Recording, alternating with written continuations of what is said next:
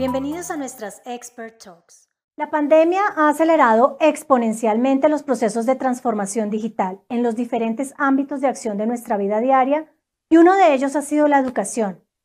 Allí se abre un abanico de oportunidades y posibilidades en la gestión de los procesos de enseñanza y aprendizaje y para ello las instituciones educativas deben, dar este salto y empezar a incorporar sistemas de gestión escolar que permitan ofrecer modelos de aprendizaje más evolucionados. Pero, ¿por qué son necesarios estos sistemas de gestión escolar y cuál es su valor? Hoy hemos invitado a Pedro Chousiño, Senior Advisor de FIDIAS, para responder estas y otras preguntas que con seguridad generarán gran valor a las escuelas y universidades que están pensando en digitalizar sus procesos escolares y evolucionar con las necesidades del mercado y en el contexto actual. Hola Pedro, gracias por aceptar nuestra invitación y es un gusto tenerte en nuestras Expert Talks. Muchas gracias a ustedes por la oportunidad. Para iniciar, me gustaría que nos platicaras un poco sobre Fidias. ¿Cómo y cuándo fue fundada la compañía? ¿Y cómo ha sido su proceso de crecimiento dentro del sector educativo, uno de los más impactados por la pandemia por la COVID-19? Mira, Marta, eh, Fidias eh, se funda hace 17 años en Colombia, mm, de la mano de dos hermanos, los hermanos Cortés, eh, como, como, muchas aventuras de éxito, ¿no? Pues empieza con la implantación de una página web en el colegio donde estudiaba su hermana pequeña. Y entonces, bueno, pues empiezan a dar una serie de servicios, una serie de servicios para las familias, es para la gestión, de, para la gestión, del, para la gestión del colegio Newman. Eh, bueno, a partir de ahí, pues oye, si ya estamos eh, apuntando a la gente a las extraescolares, si ya estamos eh, este, dando servicio a los padres de familia de información a través del sitio web, si ya estamos, pues, pues podemos hacer los pagos también, podemos hacer los pagos de matrículas, podemos hacer también el envío de calificaciones, podemos enviar los horarios, podemos compartir. Y entonces empieza toda una gestión eh, eh, acumulativa, vamos a llamarlo así, de la gestión del colegio a través de Internet, ¿eh? de forma muy innovadora, con la, con la ventaja de que, pues, pues el, perfil de los desarrolladores iniciales pues son todos ingenieros de sistemas, ¿no? porque Fidias en su origen, yo diría en su, también en su, propio perfil, pues es una empresa de desarrollo de software. ¿no? Eh, esto se empieza a expandir y nos convertimos con el paso de los años en la plataforma de gestión escolar líder en el mercado en Colombia con más de 200 colegios.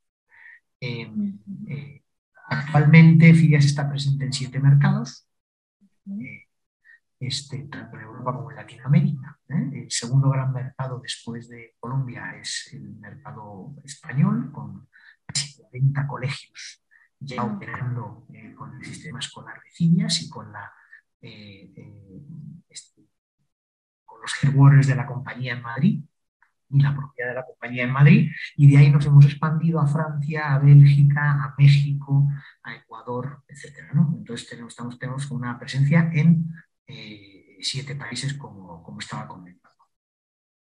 Esto es, un poquito, es, un la historia de la compañía. ¿no?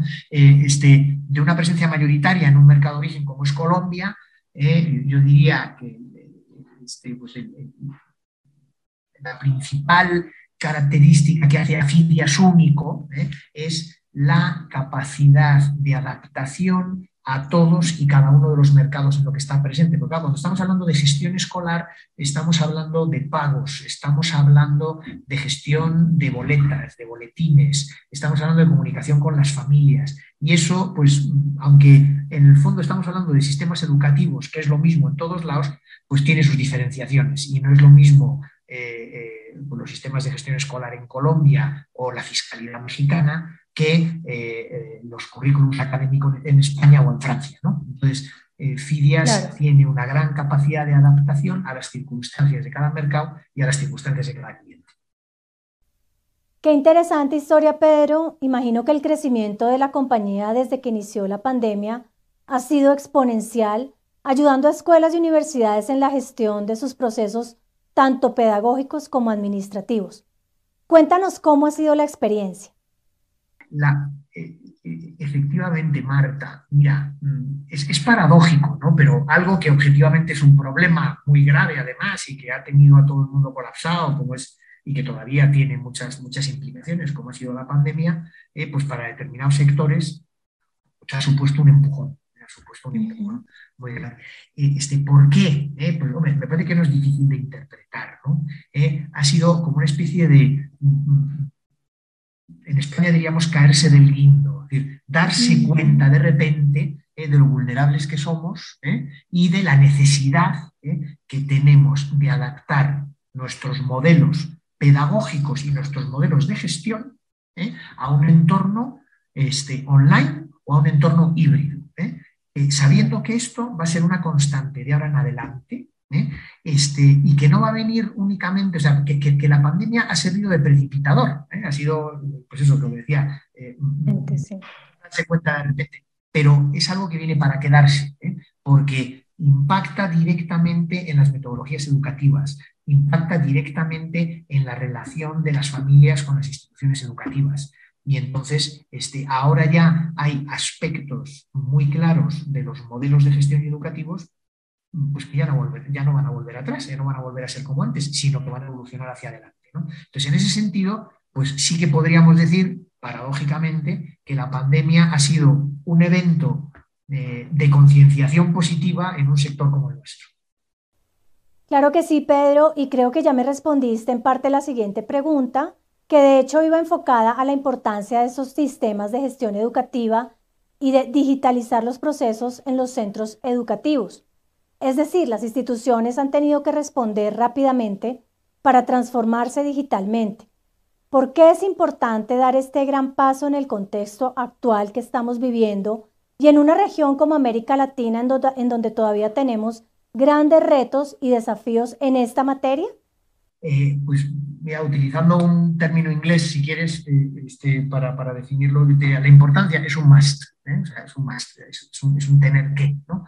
Eh, este, de aquí en adelante, eh, los que ya llevaban recorrido hecho, eh, pues porque tenían esa conciencia de que este, la tecnología es un gran, una gran herramienta de apoyo para, la gestión y para los modelos educativos, pues ya llevaban terreno ganado y los que no, pues lo han podido ver con sus propios ojos porque han tenido que mm, ponerse en tiempo récord a dar servicios educativos, oye, pues, pues, pues con precariedad y con los, con los los medios que han encontrado eh, inmediatamente. Entonces ahora lo que es un gran, lo veíamos, lo veíamos el mes pasado, en, septiembre, en el, en el, evento de EdTech aquí en Ciudad de México, ¿no? Eh, ha habido un gran, una gran concienciación por parte del sector, una gran aceleración de procesos eh, dentro del sector, que seguramente lo que habría venido a ocurrir mm, sí o sí dentro de cuatro, cinco, ocho o diez años, pues se ha producido en, semanas o en meses. ¿no? Y ahora lo que hay es pues, una gran receptividad por parte de todas las instituciones para adaptarse, ¿eh? para entender bien qué significa esto y sobre todo, ¿eh? y a mí me, parece, me gustaría destacar mucho esta idea ¿eh? que, desde FIDIAS la trasladamos y la comentamos permanentemente, no se trata tanto de adaptar los modelos tradicionales al uso de la tecnología, ¿eh? como de evolucionar los modelos de gestión y educativos, porque la propia eh, tecnología lo trae consigo. Te pongo un ejemplo. Eh, la irrupción de la tecnología en los sistemas educativos implica, por ejemplo, una participación muchísimo mayor de las familias en todos los aspectos de la educación. Los papás están en el aula. Los papás están en el aula. Esto antes no ocurría. ¿eh? Eh, este, este, los papás están mucho más al tanto de, porque tienen mucho más acceso a la información de cómo va el proceso educativo de sus hijos, cómo va la evolución de las tareas. Eh, yo te diría, FIDIAS, haciendo un poquito de, estructura mm, operativa, ¿no? luego si quieres lo podemos comentar más en detalle, FIDIAS está organizado por módulos, ¿no? Eh, hay un módulo académico, hay un módulo administrativo, hay un módulo de admisiones. Bueno, pues hay un módulo que es el módulo de comunicación. Eh, te diría, en este momento el módulo de comunicación adquiere un protagonismo y una importancia muy relevante. ¿Por qué? Porque es el vehículo de transmisión y el, vehículo de relación eh, entre las familias también los alumnos, pero de forma muy especial las familias con institución académica. ¿no? Tiene este, el poder seguir este, la planificación educativa que se hace desde el colegio, ¿eh? el poder recibir los avisos, el recibir en la plataforma eh, el seguimiento escolar de tus hijos, el recibir en el celular las comunicaciones, el mm, contestar eh, en el momento cualquier tipo de cuestión que el colegio quiera plantear, incluso, incluso si, así lo ven oportuno, pues en muchas ocasiones los papás están virtualmente en el aula, o sea que pueden ver cómo, se manejan. claro, ya no es que estemos gestionando como antes ¿eh? y ahora tenemos la tecnología, no, no, es que, es que el modelo ha cambiado, es que el modelo ha cambiado. Y, este, te podría poner también ejemplos de colegios que en la actualidad, oye, pues están teniendo parte de sus alumnos presenciales en el aula porque sus padres así lo quieren, ¿eh? pero también sus compañeros o compañeras de clase están desde casa asistiendo a la misma sesión, ¿Eh? Pues porque pueden manejar eh, tecnologías híbridas que permiten que puedas asistir presencial o virtualmente eh, al, salón. Entonces, esto, mm, bueno, es un cambio de paradigma, es un cambio de paradigma y cambio de paradigma para el que hay que estar preparados y el que hay que tener mentalidad abierta. Y entonces, este, pues bueno, me parece importante este mensaje porque quizá mentalidades o, culturas pues, pues un poquito más reacias al cambio, pues mm. eh, tienen que reaccionar, ¿no? porque esto va a venir y viene para quedarse. Perfecto, y definitivamente cambió el rol de todos, de las escuelas, de las universidades, de las familias, del alumnado y por supuesto de los docentes. La pandemia ha sido una disruptora en estos nuevos modelos de enseñanza y aprendizaje, presentando nuevos retos. Entonces, ¿Cuáles serían las principales barreras o desafíos a los que se enfrentan los decisores de compra de las instituciones educativas para dar el, para dar el paso a implementar un sistema de gestión escolar? Mira, eh, este, mm, parece una pregunta tremendamente pertinente, eh, Marta, y te agradezco muchísimo. Yo te diría, veo una barrera principal, eh, que es la del mindset, la, la, de la mentalidad, y, este, y, luego veo una, si quieres, mm, una barrera subsidiaria, ¿eh? que no es que sea menor, pero que es consecuencia, que es consecuencia de la anterior, que es eh, eh, la apertura de miras, por decirlo algún modo. ¿no? Y, me explico. Cuando hablo del mindset es tener la convicción, tener la convicción de que este, la, irrupción de la tecnología en el sector educativo ¿eh? es una gran aportación de valor. Eh, no verlo a la defensiva, ¿eh? como se puede ver ocasionalmente, pues quizá por personas que les cuesta un poquito más el cambio, quizá, quizá modelos educativos un poquito más tradicionales, etcétera, etcétera. Entonces, ver la irrupción de la tecnología como algo que aporta un valor excepcional y verlo, por tanto, como oportunidad. ¿eh? verlo como oportunidad en el tipo de actividades que yo puedo desarrollar, el tipo de relación entre los docentes y sus alumnos, el tipo de relación entre los docentes y los directivos con las familias, el tipo de seguimiento que las familias pueden hacer respecto a los alumnos, los tipos de aprendizaje que se pueden desarrollar con base tecnológica. Te hablo de cuestiones, por ejemplo, como la gestión de proyectos, como el gaming, como eh, e, etcétera, etcétera. Mm, haciendo la equivalencia con otros sectores donde la, tecnología ha irrumpido ¿eh? y, los ha transformado, eh, te podría hablar, por ejemplo, del sector de viajes, o podríamos hablar del sector de la telefonía móvil, etcétera, etcétera, no se parecen nada a las comunicaciones o a los viajes de hace, unos años. ¿eh? Ha, permitido que se pueda viajar a muchos otros lados, que aparezcan las low cost, que aparezcan, oye, pues muchas tipologías de conocimiento de los servicios de los destinos con antelación, cambian los modelos de compra. En el sector educativo pasa exactamente lo mismo. Y entonces, en, cuanto a mentalidad, la principal barrera, a mí me gusta hablar, la principal oportunidad es el pensar ¿eh? Cómo aprovechar esta irrupción ¿eh? para, eh, eh, para la mejora, porque me permite este, este, mejorar para bien muchos de los procesos y muchos de los aspectos de los sistemas educativos. Este, y, el subsidiario, y el subsidiario es, oye, tener la curiosidad intelectual permanente para ver cómo la, la, tecnología me permite una provisión de servicios educativos mejor.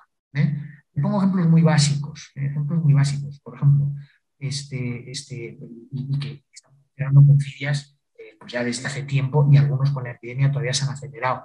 ¿eh? El hecho de que eh, las reinscripciones en las escuelas se puedan hacer totalmente en línea, las inscripciones también. Oye, te piden una documentación, pues tú la documentación la, subes al sistema, descargas, firmas, las puedes hacer firma digital, este, puedes firmar los contratos digitalmente. Es decir, puedes matricular a tus hijos, ¿eh? inscribir a tus hijos sin despegarte de la pantalla del ordenador, ¿no?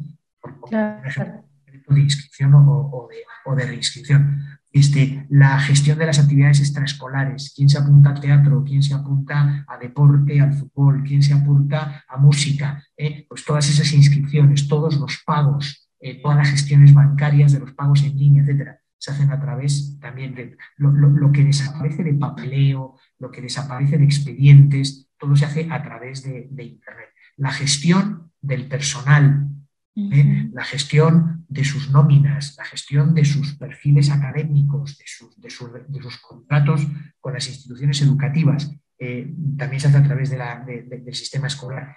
La, gestión de la contabilidad, la gestión de la facturación, la gestión de las comunicaciones. Ahora mismo los papás llevan al colegio en el celular, eh, gracias a Filias.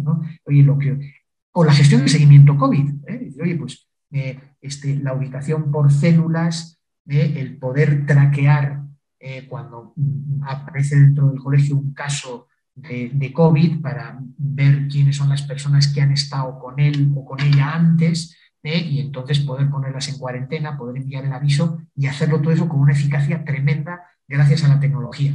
Entonces, este, y si nos adentramos en el terreno académico, pues, la posibilidad de compartir materiales, de compartir audiovisuales, de, compartir tareas, de ver las calificaciones, de manejar las boletas. Entonces, nos estamos transformando en instituciones donde, donde la afinidad a la tecnología, las habilidades de gestión de la tecnología van a ser una parte fundamental del trabajo diario de los docentes, del trabajo diario de los directivos, y del trabajo diario también de los administrativos, ¿eh? porque se van a virtualizar, ¿eh? Eh, a digitalizar todos esos procesos. Entonces, este, este, esa, mentalidad abierta, porque puede darme la oportunidad de marcar una diferencia respecto a otras, a otras instituciones y, ser el preferido por parte de las familias para que sus hijos estudien ahí. Podría estar hablando de esto mucho tiempo, eh, Marta, te haces cargo y además es un fenómeno súper interesante, ¿no? Pero si tuviera que, retratar las barreras, diría, oye, por un lado, la mentalidad para verlo como una oportunidad en vez de como un problema, ¿eh? y segundo, este, esa visión positiva, esa, esa, curiosidad para ir introduciendo procesos digitales ¿eh? que mejoran la gestión de mi institución y la hacen cada vez más competitiva. Claro, este tipo de sistemas pueden hacer mucho más eficientes los procesos de gestión de una escuela o universidad en cualquier ámbito. ¿Cuáles serían las áreas en las que generaría mayor impacto y por qué? Mira, eh, buena pregunta, Marta, muchas gracias. Mira, este, este, yo te diría, yo destacaría una por encima de todas, fíjate, una, eh, y luego de ahí algunas derivadas. Eh, y además es un poco la estructura de cómo FIDIAS está concebido. ¿eh? Me parece que la principal, el principal mm, aspecto de la gestión que hay que cuidar, el principal aspecto de la gestión que, hay que, que es el estratégico por encima de todo, es el del modelo de datos, la unidad del modelo de datos. Cuando hablamos de unidad del modelo de datos, estamos hablando del alumno, que es el que recibe la educación, y que a su alrededor tiene, por un lado, la relación con sus maestros, ¿eh? mm. tiene la relación, oye, eh, eh, pertenece a una unidad familiar, pertenece a una unidad familiar con padre, madre, hermanos, etcétera, dentro de una institución con la que además de la relación académica tiene una relación económica. ¿de acuerdo? Entonces, tener el modelo de datos unificado y, que, y que sirva para todas y cada una de las relaciones que se establecen dentro de la institución, eso es lo fundamental. Eso es lo que tenemos en FIDIAS muy bien planteado. Entonces, oye, yo tengo dos hermanos eh, que están en la misma, en la misma institución, eh, eh, este, pues pertenecen a una unidad familiar, tengo identificado a su papá y a su mamá. Y además su profesor o su profesora está en el salón tal y es esta persona y que además estas otras que le dan estas asignaturas. Y además, pues cada uno de los hermanos pues tiene una serie de actividades extraescolares y además pues, este, pues paga una serie de servicios adicionales en el colegio, como puede ser el comedor, como puede ser la ruta, etcétera. Esto que desde el punto de vista conceptual es muy sencillo, ¿eh? Es un quebradero de cabeza constante para las instituciones educativas, ¿eh? porque las gestiones, las, actividades extraescolares las lleva un proveedor. La gestión académica, los profesores tienen sus listas. Luego el área de administración es la que se encarga de cobrar las facturas. Y además eh, con el banco pues hay una relación que se puede pagar en línea o no. Y entonces este, pues tengo que llevar un control permanente de cómo se relacionan todas estas, eh, todos estos procesos y todos estos eventos. Entonces, tener unidad de datos es lo que me da coherencia. Es lo que me da coherencia Entonces, yo sé que el alumno que saca una calificación excelente en una asignatura es el mismo que su papá quizá me ha dejado a deber un dinero de la colegiatura de este mes o que su mamá le ha apuntado a la, a la, a la, a la ruta que pasa por su casa o está en la actividad de teatro que le gusta a la niña. ¿no? Entonces, e, e, e, toda esa información la tengo consolidada de manera única y entonces es muy importante que evalúen las instituciones a la hora de decidirse por, una, por un sistema de gestión escolar que la unidad de los datos, que el modelo de datos esté, sea único y esté bien planteado. A partir de ahí, otro segundo tema que, que, nosotros cuidamos mucho y que es fundamental es el tema de la seguridad. ¿eh? seguridad de los datos. Estamos hablando de datos personales y familiares, eh, muchos de ellos datos delicados, ¿eh? datos sobre los niños de cómo va su educación, datos de las familias de cómo va su economía, datos de los niños de cómo puede ir la salud, o si tienen, necesitan apoyos psicopedagógicos, etcétera, etcétera. Entonces, la seguridad de los datos, el mantenimiento de esos datos en entornos seguros de clouding, eh, con proveedores de primer nivel. Nosotros lo hacemos, lo hacemos con Amazon Services, pero bueno, eh, puede ser Azure de, Microsoft o puede ser, pero, pero, pero que valga. ¿Cuántas veces hemos visto la imagen eh, de listas en papel, hojas de cálculo, de, un maestro que lleva una actividad, de una enfermería que lleva a otra, con seguridad nula? Con, entonces, la seguridad de los datos es algo que tiene que prevalecer ¿eh? Y para eso es muy importante tener muy clara la unidad de datos. Y a partir de ahí, pues entonces ya podemos empezar a hablar de, según cada institución, pues cuáles son las necesidades más prioritarias para ella. Oye, hay instituciones que empiezan a trabajar con un sistema de gestión escolar porque lo que más les importa es la comunicación con las familias ¿eh? y que las familias estén permanentemente informadas, que puedan responder, que puedan atender a los requerimientos, que sepan cómo pasa con sus hijos. Oye, pues le dan mucha relevancia. Oye, podemos cuidar la parte administrativa, ¿eh? yo te diría, eso en los colegios internacionales ocurre mucho, de llevar un control muy férreo de cómo van todos los pagos, de, si estamos al día, de cómo va la contabilidad, etcétera, etcétera. Eh, eso también es una parte muy relevante. La parte de la salud, ¿eh? que ha adquirido un protagonismo muy relevante con la pandemia en los últimos tiempos, pues también, ¿no? Pues los módulos de COVID Safe, pues, pues es algo que, y, cómo, y cómo gestionamos la pandemia. ¿no?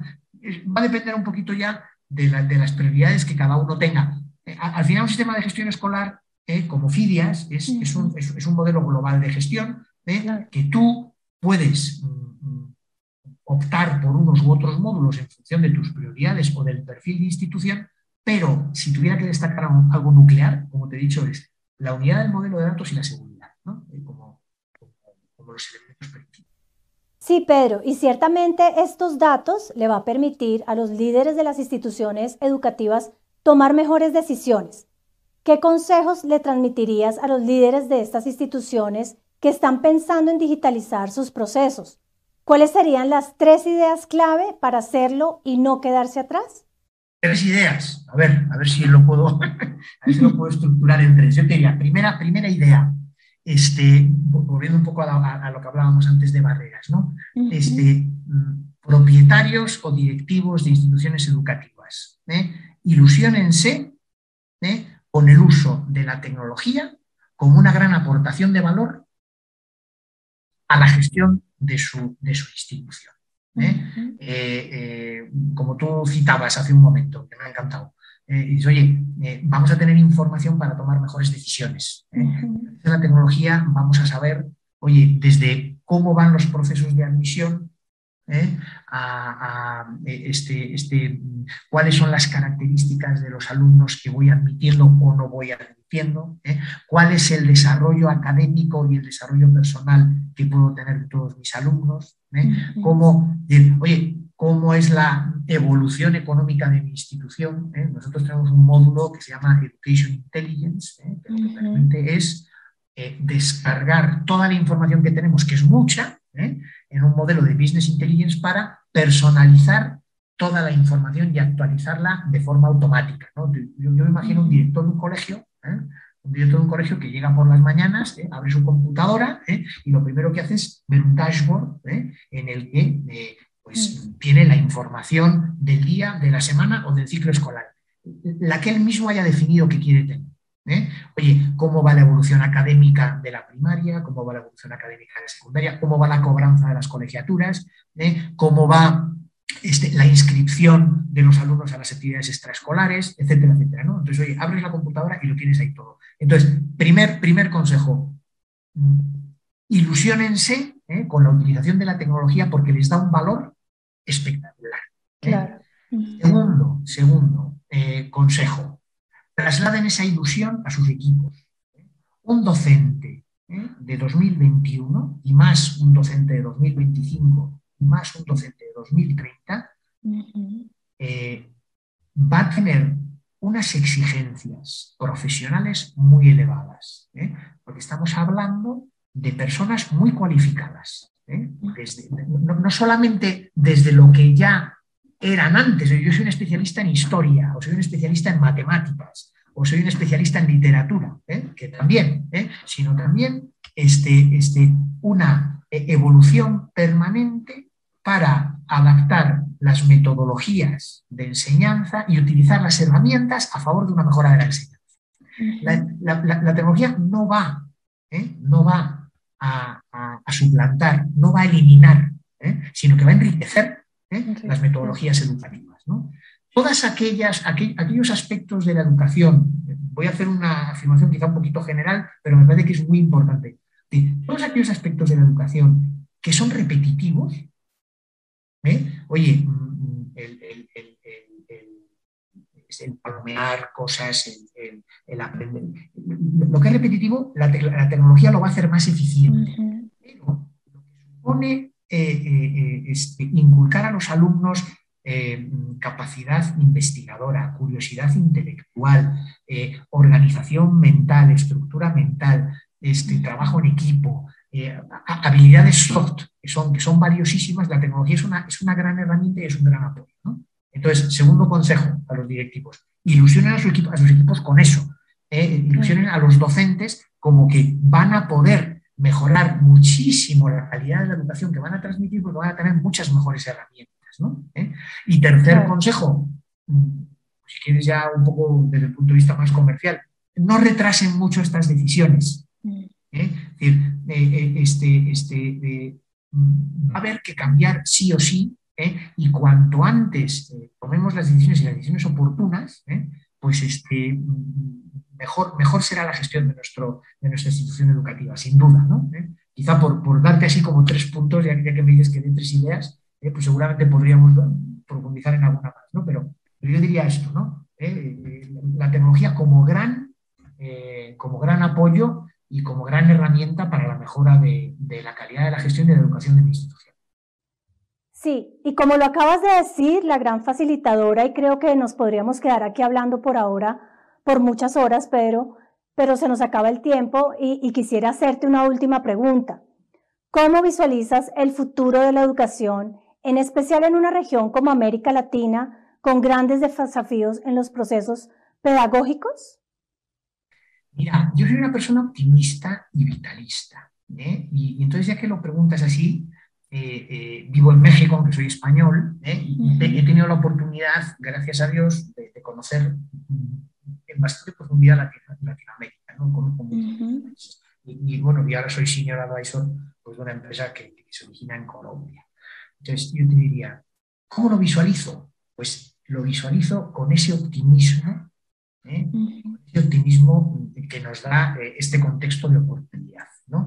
Eh, en una sociedad o sociedades a veces tan desiguales como pueden ser las de algunos países latinoamericanos, donde el acceso a la educación a veces es complicado, pues porque oye, pues por poblaciones que están en zonas de difícil acceso o poblaciones que tienen pues, unos niveles de pobreza todavía muy elevados, La tecnología se convierte en una oportunidad de acelerar ¿eh? y de llevar ese gran bien que es la educación, ¿eh? de, socializarlo y llevarlo a todo el mundo. esto, la verdad es que sería algo que sería una bendición que nuestros gobernantes lo pudieran ver así. ¿Eh? Claro que sí. Eh, este, este, porque, mm, pues, oye, pues para quizás hace 20, 30 o 50 años, cuando nos planteábamos estrategias educativas, ¿eh? pues ahora hay que abrir un colegio en no sé dónde. Oye, y ahora pues hay que abrir otro colegio en no sé dónde. Y abrir colegios, pues supone hacer unas obras, hacer unas... Oye, ahora hay un colegio lo puedo abrir en el celular, ¿no? Entonces, este, puedo, eh, lo que tengo que hacer es trabajar mucho en la conectividad, tengo que trabajar mucho en, la formación de los docentes, ¿eh? porque un docente eh, eh, con herramientas tecnológicas que no sabe usar, pues entonces, entonces pues, pues, también un, reto muy grande es que todos los maestros, maestras, profesores, bueno, personal, personal dedicado a las actividades docentes tengan las habilidades tecnológicas suficientes para poder aprovechar esas herramientas. Entonces lo veo, lo veo como una gran oportunidad. Este, este, obviamente desde la óptica de los gobiernos, no me quiero meter porque no es mi, no es mi, pero que desde el ámbito empresarial, este, con organizaciones como FIDIAS, pues este, lo, lo, vemos clarísimo. ¿no? Y entonces ese acceso a la educación gracias a la tecnología se puede acelerar y podría ser una oportunidad estupenda para toda América Latina. ¿no? De forma muy especial para México, donde vivo, pero vamos, para toda América Latina. Qué interesante, Pedro, y pues muy enriquecedora esta conversación que hemos tenido. Perdóname, Marta, un, punto nada más que me viene a la cabeza ahora, eh, porque, porque es algo que también está en la, está en la entraña de Filias, eh, ya desde su origen en Colombia, eh, pero luego lo hemos hecho en, en, algunas instituciones en España y vamos camino a hacerlo aquí en México, colaboramos con instituciones educativas de, de alumnos de pocos recursos para que puedan tener acceso a la educación gracias a las, plataformas de tecnología. ¿no? Entonces, esto que, nosotros hacemos dentro de, la, dentro de la política de responsabilidad social corporativa, eh, conscientes de la necesidad que hace, pues, pues es lo que te digo que puede ser una gran oportunidad en los próximos años. Perdón por la interrupción. No, no hay problema. Y todo el tema de inclusión que es también muy relevante en estos momentos, cuando la pandemia ha dejado por fuera del aula muchos niños, niñas y jóvenes en etapa escolar. Agradecemos mucho tu participación en esta conversación. Esperamos poder seguir colaborando con FIDIAS para la edición 2022 de eTech Evolving Education y continuar transformando nuestros entornos educativos en beneficio de niños, niñas y jóvenes de México y América Latina. Muchas gracias, Pedro. A toda nuestra audiencia también muchas gracias por conectarse y participar. Los invitamos a disfrutar a través de nuestro canal de YouTube todo el contenido on demand sobre tecnología y educación presentado durante nuestra edición 2021 de eTech Evolving Education. Estén atentos a la programación de las próximas Expert Talks a través de nuestros canales digitales. Muy pronto les traeremos novedades sobre la edición 2022 del gran evento latinoamericano de tecnología y educación. Soy Marta Carvajal y hasta una próxima oportunidad.